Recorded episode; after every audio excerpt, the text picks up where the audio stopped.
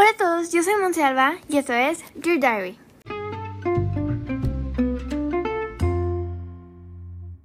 Bienvenidos al capítulo de hoy, All Smiles Here.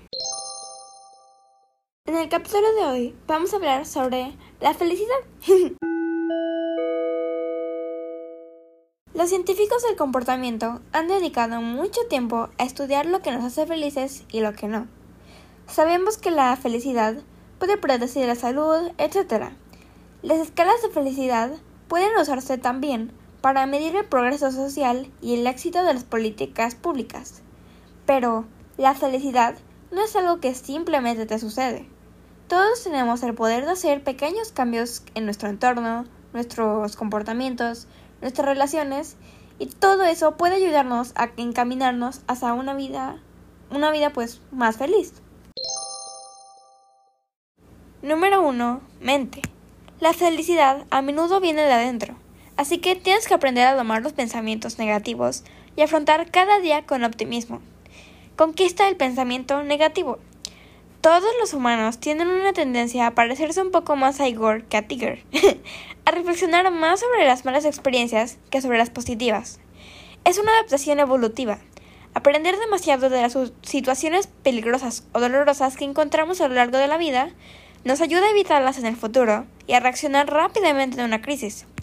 Por eso significa que tienes que trabajar un poco más para entrenar tu cerebro para conquistar los pensamientos negativos. Así es como no inventes tener los pensamientos negativos. No intentes. no, no no inventes, es no intentes. no intentes tener los pensamientos negativos. Decirse a sí mismo, tengo que dejar de pensar en ello, solo lo hace pensar más en ello. En cambio, tienes que ser dueño de tus preocupaciones. Cuando estés en un ciclo negativo, reconócelo.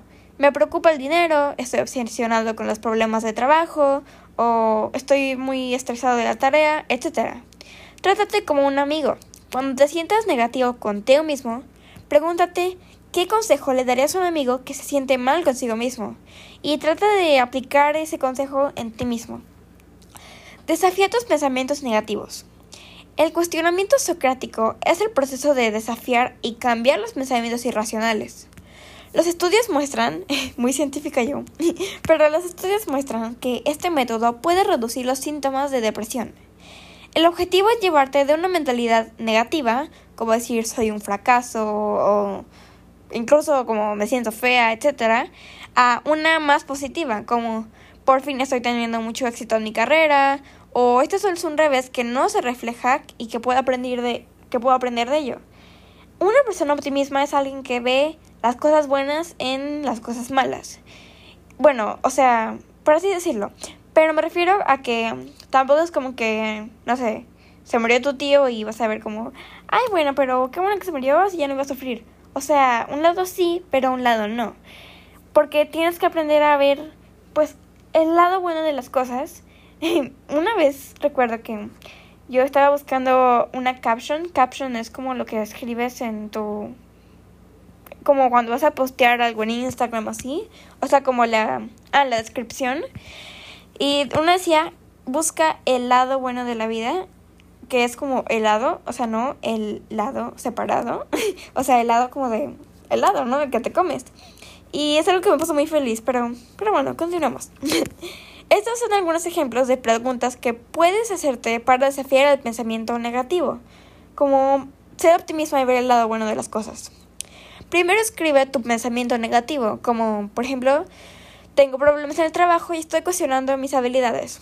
Y luego pregúntate, ¿cuál es la evidencia de este pensamiento? ¿Me estoy basando en hechos o en sentimientos? ¿O podría ser malinterpretado la situación, malinterpretado? ¿Y cómo podrían otras personas ver la situación de manera diferente? ¿O cómo podría yo ver esa situación si le pasara a otra persona? Trátate como un amigo, como ya lo dije antes. Imagínate que tú eres Panchito, tu amigo, entonces tú estás dando el consejo a Panchito de lo que está pasando, digamos que está muy estresado por la tarea y que es algo que te pasa a ti. Así que trátate como a Panchito, le dirías que, pues obviamente como que no estés estresado por la tarea, porque pues si estás, estás, pero tal vez como tú puedes, echarle ganas o como que, no sé, um, es muy inteligente, tú puedes hacerlo. Así, o sea, tienes que buscarle lo bueno y entonces tienes que tratarte a ti como un amigo que le darías un consejo que le ayudaría. El resultado final es que el pensamiento negativo nos sucede a todos, pero si lo reconocemos y desafiamos ese pensamiento, estamos dando un gran paso hacia una vida más feliz.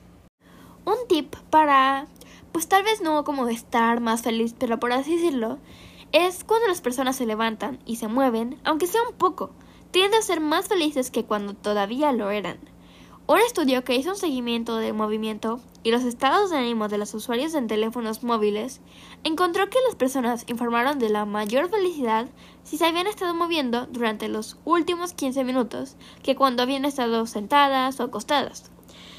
Eh, la mayoría de las veces no fue una actividad rigurosa, sino solo una caminata suave, lo que los dejó de, pues, buen humor, por así decirlo. Por supuesto, no sabemos si moverse te hace feliz o si las personas felices simplemente se mueven más. Pero sí sabemos que más actividad va de la mano con una mejor salud y pues una mejor felicidad.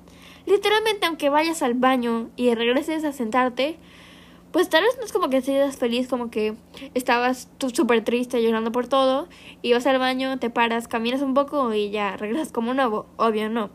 Pero pues tal vez sí como que el cerebro manda señales como que, oh, nos estamos moviendo, estamos regresando, así, por así decirlo. Entonces, pues es un...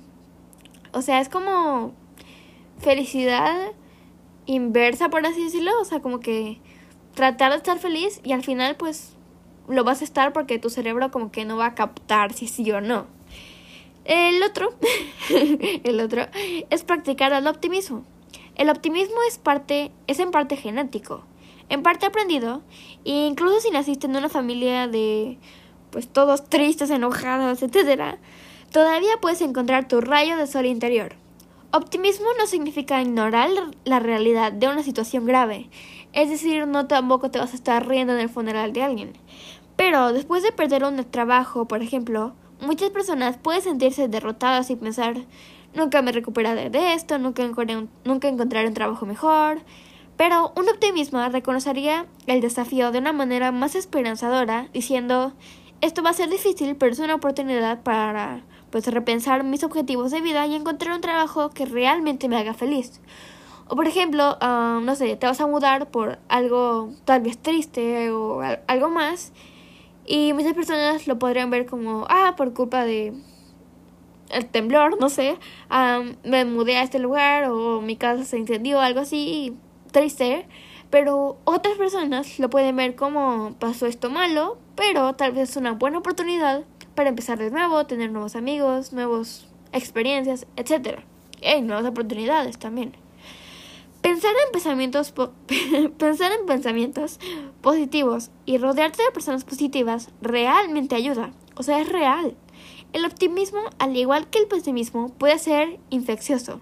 Así que trata de pensar, pasar el rato con gente optimista, con gente positiva, ya que pues es algo que sí se contagia, así como los estornudos, los bostezos, todo se contagia. Entonces pues yo creo que es muy importante checar, bueno, no es la palabra correcta checar, pero como que sí ver bien con las personas que te juntas, ya que pues al final vas a ser como uno de ellos. O sea, si son pesimistas, pues, pues al final, aunque seas la persona más optimista, al final se te va a pegar eso. O al contrario, o al revés, o sea, para bien o para mal. El número dos, el primero era el segundo es hogar. El lugar donde vives, el país, la ciudad, tu vecindario y tu hogar tienen un efecto en tu felicidad en general el primer paso para eso es encontrar tu lugar feliz. Imagina una escalera con escalones numerados de 0 en la parte inferior al número 10 en la parte superior. La parte superior de la escalera representa la mejor vida posible para ti y la parte inferior de la escalera representa la peor vida posible para ti. ¿En qué escalón de la escalera dirías que personalmente sientes que estás de pie en este momento? Es decir, del 1 al 10, yo personalmente, yo creo que ahorita estoy como No sé, tal vez como en el 4 o 5. Porque yo sé que puedo llevar a tener una vida mejor. Voy a ser millonaria, famosa, pero obviamente tengo que trabajar para eso. Pero con una familia muy... Bueno, tengo una familia feliz, pero siempre se puede más. Así que una familia más feliz.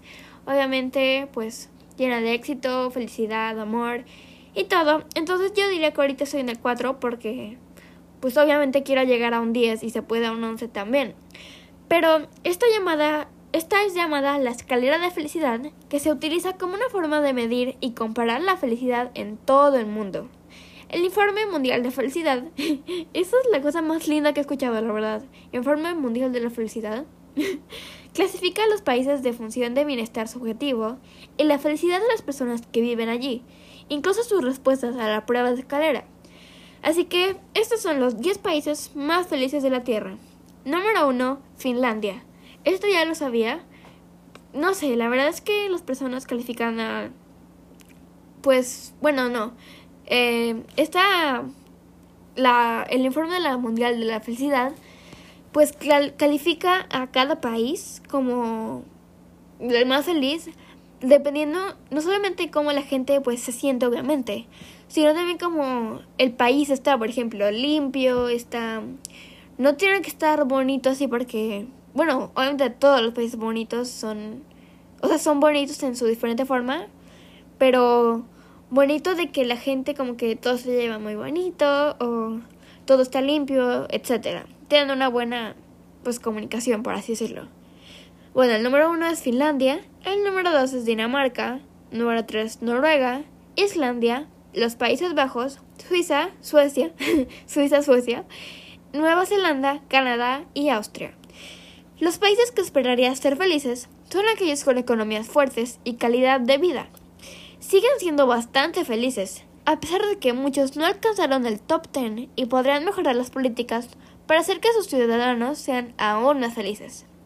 Estados Unidos ocupa el puesto, el puesto número 19, Francia ocupó el puesto 24, Japón y Japón ocupó el número 30.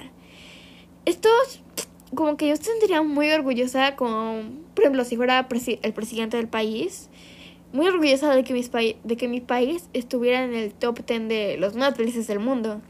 O sea, obviamente no siempre todo es culpa del presidente o de, pues o sea, del gobierno. Pero la verdad es que sí se puede hacer un cambio. Pero como que, ¿qué culpa tiene como un presidente de que las personas, como que, por ejemplo, o sea, aunque haya bota de basura en cada esquina, pues al final sigan tirando la basura en la calle. Y pues eso, de una manera u otra, a las personas no es como que las haga tristes, pero simplemente pues no felices. Entonces yo me sentiría muy bonito que pues mi, mi país, y en especial si fuera como el líder del país, pues fuera de los países más felices del mundo, del planeta.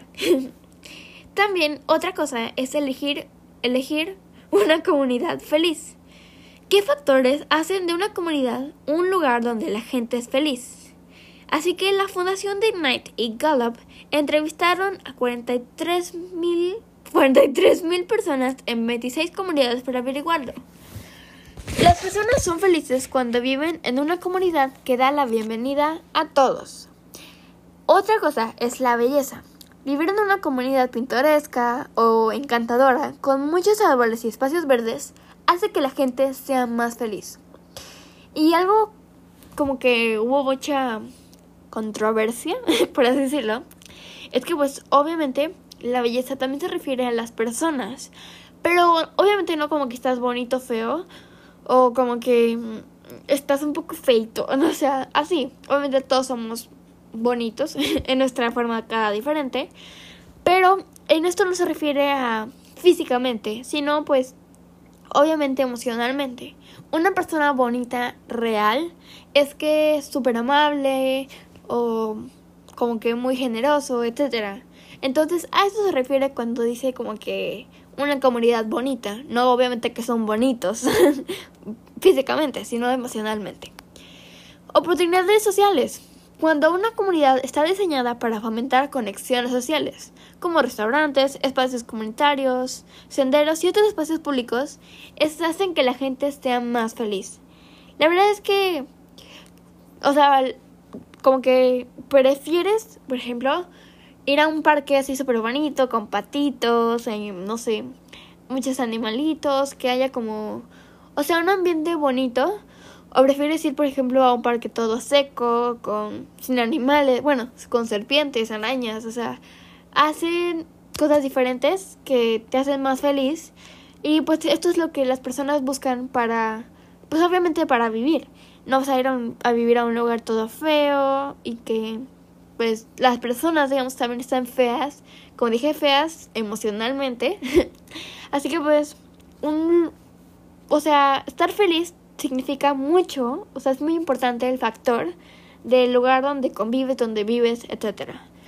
La elección es que el lugar donde vives puede tener un profundo efecto en tu felicidad.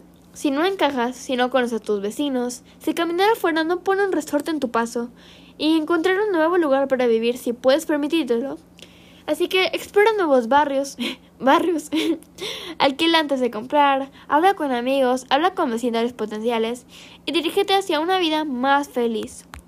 Esto es algo muy importante, ya que pues básicamente pasas el tiempo en tu casa, bueno, la mayoría de las personas pues pasan en su casa pues todos los días, o sea, aunque sea un ratito, pero la mayoría la pasan mucho rato en su casa. Entonces es el espacio más sano en el que deberías de estar, ya que pues es tu casa, o sea, tu hogar, tu, tu zona confort. Número 3. El trabajo y el dinero. Más dinero no, no necesariamente te hará más feliz, pero encontrar un trabajo significativo, un poco tiempo, te hará feliz. Es decir, esto se lo está diciendo una persona que le encanta el dinero. Bueno, en una buena forma, ¿no? O sea, como que me gusta hacer muchos negocios, me gusta trabajar para poder tener dinero y comprarme lo que yo quiera, etcétera. O sea, yo digo, personalmente, la verdad yo creo que el dinero sí da felicidad, pero no siempre, ya que depende cómo uses el dinero. Obviamente el dinero como que no compra la felicidad, o sea, no se lo tiene que comprar felicidad. Pero si te compra, no sé, una pizza, que una pizza te hace feliz. O no te compra, pues, un viaje, que el viaje te hace feliz. O sea, esas son cosas que no, no creo, por así decirlo, cuando dicen que el dinero no compra la felicidad. Obviamente no así directamente, pero pues más o menos y sí. Sabemos que no me crees, así que ¿qué crees que te hará más feliz? más dinero, una casa más grande, un trabajo de ensueño, la mayoría de las veces lo que pensamos que nos hará felices en realidad no lo hará. Los estudios muestran que la felicidad no proviene de más dinero o más cosas. Ni siquiera los ganadores de la lotería somos, bueno, son, porque yo nunca me la he ganado, son más felices que aquellos de nosotros que nunca ganan nada. Por supuesto, las personas verdaderamente pobres están más contentas con más dinero porque no tienen que preocuparse por tener suficiente para comer, tener un hogar o pagar por los medicamentos. Es decir, el dinero sí te queda muchos pesos encima, pero no siempre vas a estar, pues por así decirlo, feliz, una vida feliz, si tienes dinero. O sea, no comprueban nada. Pero una vez que las personas escapan de la pobreza, y logran un estilo de vida de clase media o ligeramente superior, más dinero no resulta en una felicidad significativamente mayor. La búsqueda constante de las cosas que no tenemos se llama cinta de correr hedónica. Significa que cuando obtenemos lo que queremos, como el dinero, trabajo, amor, casa, amigos, etc., podemos obtener una explosión de felicidad pero rápidamente volvemos a nuestro nivel anterior de felicidad y luego comenzamos a pensar en lo siguiente que nos hará felices. Es decir, los humanos no tenemos fin, o sea, no tenemos como... Digamos que cuando rellenas un vaso o algo así, va a tener un fondo, es decir, va a haber un, un tiempo, o sea, que se va a llenar el vaso y pues hasta ahí ya, o sea, ¿no? Pero en cambio, eh, pues los humanos somos que queremos más y más y más. Es decir, nunca va a ser suficiente. Así que una cosa para ser feliz y poder, pues, tal vez no estar, pues, completo, así, por así decirlo, pero pues tal vez estar más, más feliz y tener como, tal vez no suficiente, como ya lo dije, pero pues estar como satisfecho, por así decirlo. Nos gusta quejarnos del trabajo, pero juega un papel importante en nuestra felicidad. El trabajo, o la escuela también, incluso el trabajo más mundano, nos puede ayudar, nos ayuda a alimentar a nuestras familias, poner techo sobre nuestras casas y conectarnos con otras personas. Idealmente, encontraremos un trabajo que tenga sentido para nosotros. Pero no todo el mundo puede dejar su trabajo diario y seguir obras de caridad o unirse a eh, voluntarios. O sea, no todo el mundo tiene esas oportunidades. Como resultado, es importante que encontremos formas de encontrar un significado en nuestro trabajo diario. Los estudios muestran que obtenemos satisfacción con todo tipo de trabajo, no solo con el trabajo de nuestros sueños. Los investigadores de Yale estudiaron a los custodios que trabajan en un hospital. Lejos de ver el trabajo pesado de sus trabajos, los conserjes habían ampliado extraoficialmente la definición de trabajo de custodia hospitalaria. Muchos de ellos consideraban que su trabajo incluía proporcionar consuelo a los pacientes, ayudar a las familias a orientarse por el hospital y proporcionar un entorno limpio y agradable para que los médicos y las enfermeras hicieran su trabajo y para que los pacientes sanaran. Es decir, por ejemplo, eso es un poco diferente tal vez, pero tú quieres, por ejemplo, estudiar, mm, no sé, um, para ser doctor o doctora, y tu familia o otras personas te dicen que, que no, tal vez es una tontería, o no sé, está muy difícil, etcétera. No lo digo personalmente porque a mí no me gustaría ser doctora, pero, pero claro, muchas personas sí. Y pues la verdad es que es tu vida, o sea, tú puedes decidir lo que quieres hacer, lo que no. Y entonces si pues tú eres la que vas a ir a trabajar de doctora o por ejemplo si no quieren que seas doctora, quieres que sea mm, no sé, abogada, tú eres la que vas a ir a trabajar de abogada o abogado, claro. Pero entonces pues si eso no te hace feliz, no tienes por qué vivir una vida pues que no es feliz solo para complacer a los demás o que otras personas no quieren que lo hagas. Entonces tú tienes que hacer lo que te hace feliz y pues obviamente pues también como que hacer algo que te guste y también pues que sirva.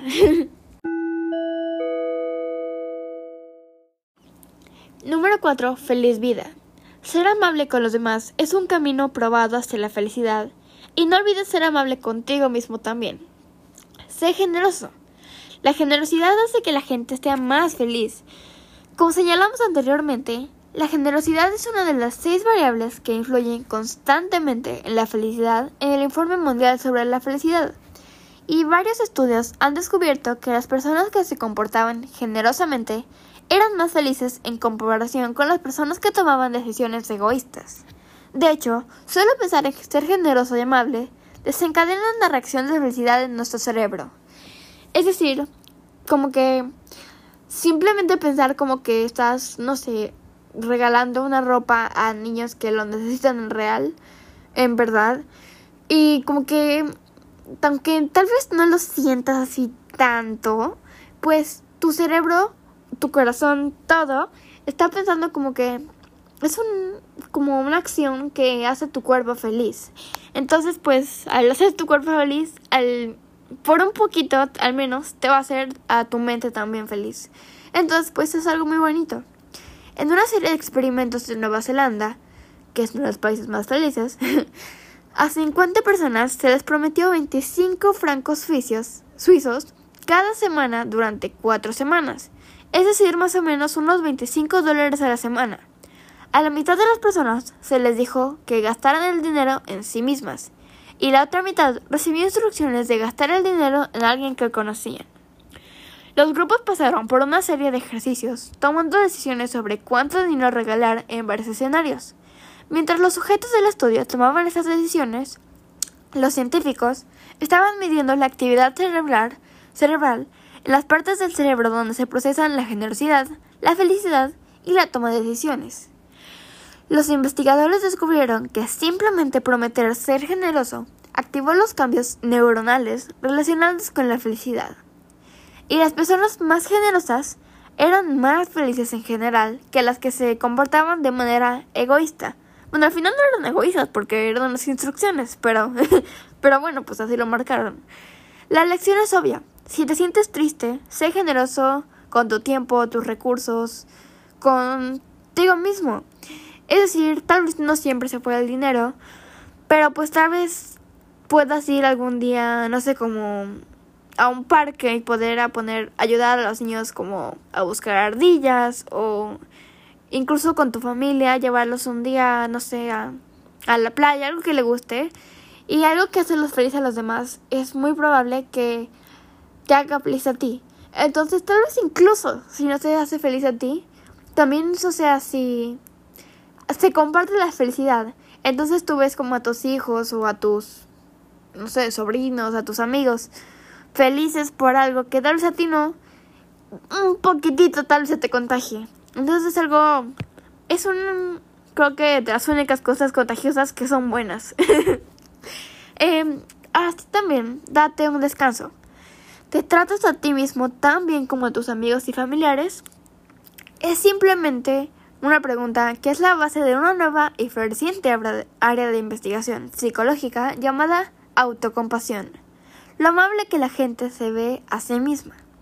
Resulta que las personas a las que les resulta fácil ser solidarias y comprensivas con los demás, a menudo obtienen una puntuación sorprendentemente baja en las pruebas de autocompasión, reprendiendo por fracasos percibidos, como tener sobrepeso o no hacer ejercicio. Pero es hora de darte un respiro y trabajar en, en ti mismo en la autocompasión. Las personas que obtienen una puntuación alta en las pruebas de autocompasión tienen menos depresión y ansiedad y tienden a ser más felices y optimistas en la vida. O sea, tienes que tratarte a ti como, no sé, como a tu ídolo. O sea, así como tú tratarías a tu mejor amigo, amiga o a tu novio, novia, etcétera. Es como si tienes que tratar a ti o incluso mejor. Y no estoy diciendo que lo trates mal ni nada, pero tú eres primero y no es ser egoísta, simplemente pues es ponerte primero, que es algo muy bueno e importante. Así que pues sí, tú eres primero, pero tienes que ser optimista para poder tener una vida más feliz. Así que espero les haya gustado mucho este episodio y nos vemos el, hoy es viernes, nos vemos el lunes. bueno, bye. Esto fue todo por hoy con Monse de Alba en Your Diary. Bye.